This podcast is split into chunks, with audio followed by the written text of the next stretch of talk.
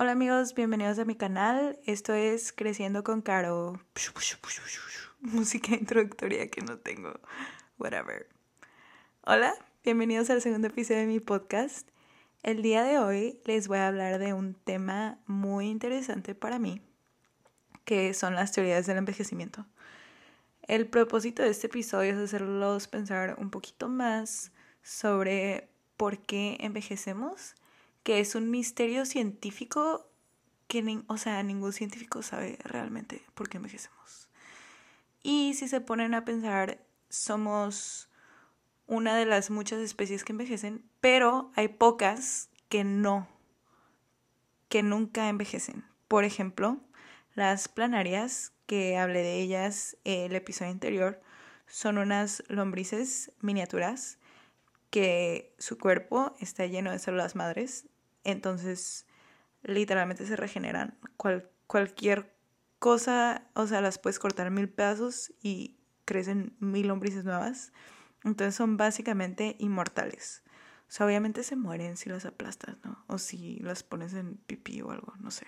Pero, o sea, normalmente hablando, si nada de su ambiente cambia, ellas pues, viven para siempre y son capaces de reparar el daño que vivir les causa. Hay varias especies así como la hidra, también funciona con las células madres, o un jellyfish, que le dicen el jellyfish inmortal, que lo que hacen esas, o sea, jellyfish, medusas, lo que hacen esas medusas es algo muy cool porque literal cuando tienen algún problema, o, o sea, de que se enferman o o se cortan o algo así, sus células son capaces de regenerarse al nivel de que se hacen como bebés de nuevo y luego vuelven a crecer a adultos. Entonces, virtualmente son inmunes al envejecimiento y más importante, reversan su propio envejecimiento. Y pues eso está muy interesante y eso te pone a pensar si hay especies que hacen eso porque los humanos no. O sea, porque la naturaleza o Dios o el cosmos o no sé, en lo que sea que ustedes crean, decidió que va a crear especies que vivan para siempre, pero no, nosotros no, ¿verdad? Mm, está un poco raro y es algo en que pensar. Otra cosa en que pensar es en las intervenciones médicas que han habido en los pasados años, cientos de años, que han permitido que los humanos vivamos más. Entonces, pues antes era normal que te mueras de los 40 y gracias a la medicina ahora pues es normal que llegas hasta los 80 y hasta hay personas que han llegado a los 100, 120 años. Y pues eso es gracias a primero la higiene, que ahora te bañas y ahora si te cortas te pones antibióticos y ahora si te da una gripa las personas saben cómo tratarla. Y eso pues dio a luz las enfermedades del envejecimiento. O sea, antes las personas no tenían cáncer, las personas no tenían diabetes tipo 2, o bueno, ni siquiera sé si tenían diabetes tipo 1, esa es buena pregunta. Pero, o sea, por ejemplo, no tenían enfermedades del corazón porque no vivían los suficientes años para desarrollar ese tipo de enfermedades. Y eso me lleva a la primera teoría del envejecimiento que les voy a hablar, que es la teoría del envejecimiento a causa de errores. Entonces, cuando tú estás joven, pues tienes muchas células madres que se reproducen, pues no has vivido tanto, entonces no tienes tantos errores, tu cuerpo pues es nuevo, ¿no? Es como si tienes un carro nuevo. No, no, los carros no empiezan a fallar hasta después de 5 o 10 años o pues cada carro es diferente, ¿no? Igual como tu cuerpo. Cada persona es diferente y pues tus células empiezan a fallar a una cierta edad y empiezan a cometer errores cuando vienen a replicarse y ah, errores en el mecanismo de defensa que tienen nuestras células para arreglar las mutaciones ya no funciona tan bien, entonces empieza a tener pues cosas como el cáncer y así. Y pues obviamente mutaciones no es el único problema, hay más problemas celulares, intracelulares que tal vez los dejaré para el siguiente episodio, pero espero que entiendan mi punto un poco de cómo la acumulación de daños pues tiene sentido, que puede ser una causa del envejecimiento. Ok, esta es una causa y es una teoría del por qué envejecemos, pero aún así no explica fundamentalmente por qué envejecemos. ¿Por qué cuando estamos jóvenes nuestras células funcionan tan bien y ya que estemos viejas ya no funcionan tanto? O sea, y como ya hice la analogía del carro, pues las cosas materiales también funcionan así, pero regresando a los organismos de los que le hablé anteriormente. ¿Por qué esos organismos no funcionan así? Porque ellos sí se pueden arreglar y nosotros no. Ellos son como un carro que se arregla solito y nuestro carro es un carro chafa de que no se arregla solito. o sea, se arregla solito cuando eres joven, pero luego ya cuando estás viejo, ya no. Y eso, eso me va a llevar a otra teoría, que es la teoría de, de el envejecimiento post-reproductivo. Que esta teoría se mete mucho a las teorías de la evolución y que es mejor para la especie entonces, pues cuando te pones a pensar, la evolución siempre busca reproducirse porque quiere que la especie pues sobreviva. Entonces esta teoría propone de que tu cuerpo está como muy bien cuidado, está en un muy buen estado hasta que te reproduces, tienes hijos y después de que ya pasa tu edad reproductiva o tu potencial reproductivo, pues te mueres. Bueno, no te mueres, pero tu cuerpo ya no le importa si tú sobrevives o no, porque ya hiciste que tu especie sobreviviera por dándole un hijo. Eso suena muy cínico, pero la verdad estoy tratando de explicar esto de una manera interesante y una manera en que ustedes puedan entenderme sin, sin tener que saber mucho sobre biología. Entonces, mi propósito es que una persona normal escuche esto y se la haga súper interesante y wow, quiero saber más. Entonces, por eso en la descripción de todos mis shows están recursos donde ustedes pueden meterse y leer más sobre este tema.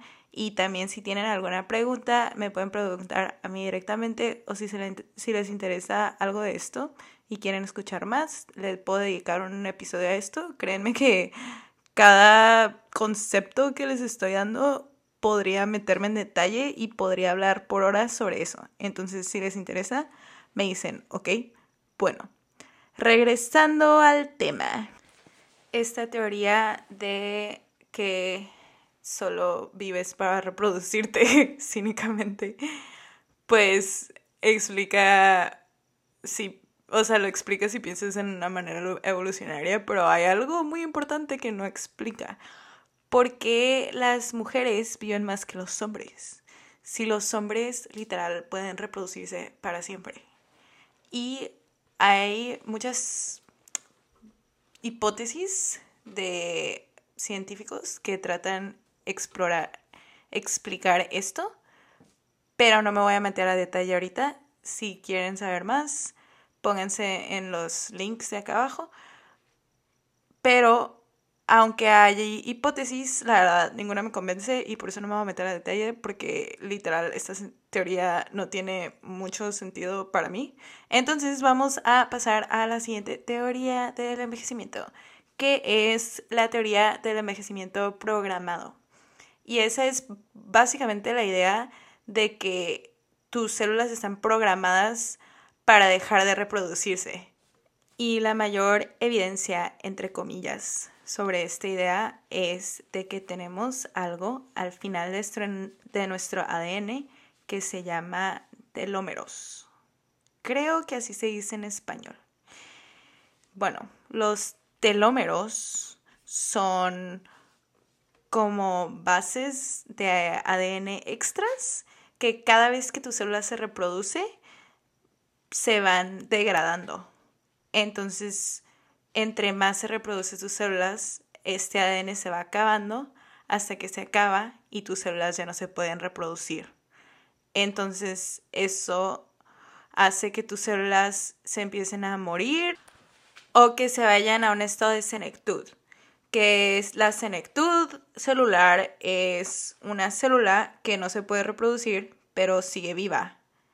Y eso promueve el envejecimiento de tejidos porque una célula pues está como enferma de alguna manera. Le dicen zombie porque está ahí pero no contribuye nada positivo. Al contrario, o sea, puede que secrete señales a las células de su alrededor y promueva el envejecimiento de los tejidos.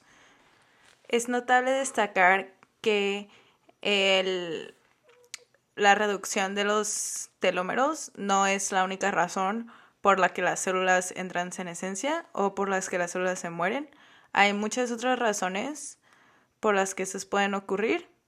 Y algo muy interesante es que de alguna manera tus células senescentes o tus células en senectud te protegen de cáncer. Porque imagínate que tú tienes una célula de cáncer, entonces tus células dendríticas o tus células del sistema inmune le mandan señales a esa célula potencialmente cancerígena que entre en senectud y se deje de dividir. Y así pues las células de cáncer se pueden dejar de dividir. Entonces, esto de alguna manera es como una espada de doble filo, ¿no? Por un lado, un filo mata a cáncer, pero por otro lado, el filo también te hace envejecer, que eventualmente te va a matar a ti. Y pues sí, eso es algo muy interesante y estas son algunas de las razones por qué la biología del envejecimiento a mí se me hizo de que, wow, súper padre. Entonces lo quería compartir con ustedes. Algo también que cabe mencionar de los telómeros es que en organismos como los que hablé anterior, anteriormente que no envejecen, pues los telómeros casi nunca se acortan o tiene algún mecanismo para poderlos hacerlos más largos de nuevo. Cabe destacar que esto sucede normalmente en organismos asexuales. O sea, todos los organismos de los que yo hablé al principio son asexuales. Pero también hay especies de organismos sexuales, como por ejemplo la rata topo desnuda, que vive aproximadamente como 30 años en captividad versus las ratas normales que viven máximo cuatro años. Y algo muy interesante sobre esas ratas desnudas es que sus, sus telómeros no son tan largos, pero mientras van creciendo y, van viviendo, los telómeros se van alargando.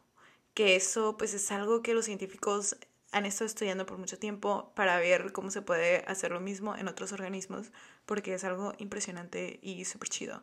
Entonces, eso de nuevo hace que esta teoría del el envejecimiento programado, especialmente cuando viene en relación a los telómeros, pues no tiene mucho sentido de nuevo. O sea, si el envejecimiento es programado, porque no es programado en todas las especies, o sea, no entiendo y esto es algo pues que mucha gente está tratando de pensar por qué y nadie sabe.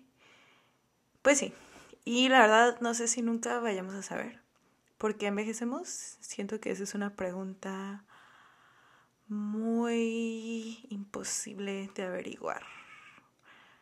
Lo bueno es que no tenemos que saber por qué envejecemos para poder investigar la biología del envejecimiento y para poder seguir tratando de curar enfermedades del envejecimiento y mejorar la calidad de, las, de vida de las personas mayores y para prolongar nuestra vida lo más posible porque pues la verdad es que yo sí quiero vivir más y mucha gente me ve raro cuando digo eso y me dicen de que pues eso no es natural, que no sé qué, bla, bla, bla. Pero si se pone a pensar en en este tiempo, en esta vida, ya nada es natural. Lo que comemos no es natural, como vivimos no es natural, como nos vestimos no es natural y hemos estado influenciando cuánto tiempo vivimos desde hace muchísimos años, porque está en la naturaleza humana siempre querer ser mejor y siempre querer buscar la cura para enfermedades y pues última, últimamente curar enfermedades del envejecimiento es algo que yo creo que todos queremos. O sea, todos queremos curar las enfermedades del corazón cuando estás más grande. Todos queremos que tu abuelita no tenga Alzheimer's, que no tenga cáncer. Y pues eso últimamente va a hacer que vivamos mejor y más tiempo. Entonces, pues sí. Creo que esto va a ser todo por hoy porque la verdad me tomó mucho brain power, mucho poder mental tratar de explicar esto. Y perdónenme si no soy la mejor para esto. Estoy tratando, les prometo que poco a poco en cada episodio mis episodios van a estar mejores, mis conversaciones espero que estén menos confusas y más, más interesantes. Y espero que me sigan escuchando porque el siguiente episodio va a ser de algo muy interesante para mí, que son las características del envejecimiento o sea, ahorita hablé de las teorías del envejecimiento y hablé porque ninguna explica realmente el envejecimiento, en mi opinión. Algo que también tengo que decir, un disclaimer, lo tengo que decir en todos mis episodios. Todo esto, o sea, obviamente es una opinión educada, pero al final es una opinión. O sea, yo no sé realmente nada. También otra cosa que cabe mencionar por si no se han dado cuenta, yo pues estoy en la universidad en Estados Unidos y ya llevo casi siete años viviendo acá. Entonces realmente todo lo de ciencia en mi cerebro lo pienso en inglés y a veces me cuesta un poquito de trabajo traducirlo. Entonces estoy haciendo mi mayor esfuerzo. Pero si quieren realmente todas las palabras científicas, pues por eso les dejo los artículos en la descripción para que vayan a leerlos, ¿ok? Obviamente si les interesa, si les vale shit, pues no lo hagan, ¿ok? Bueno, bye.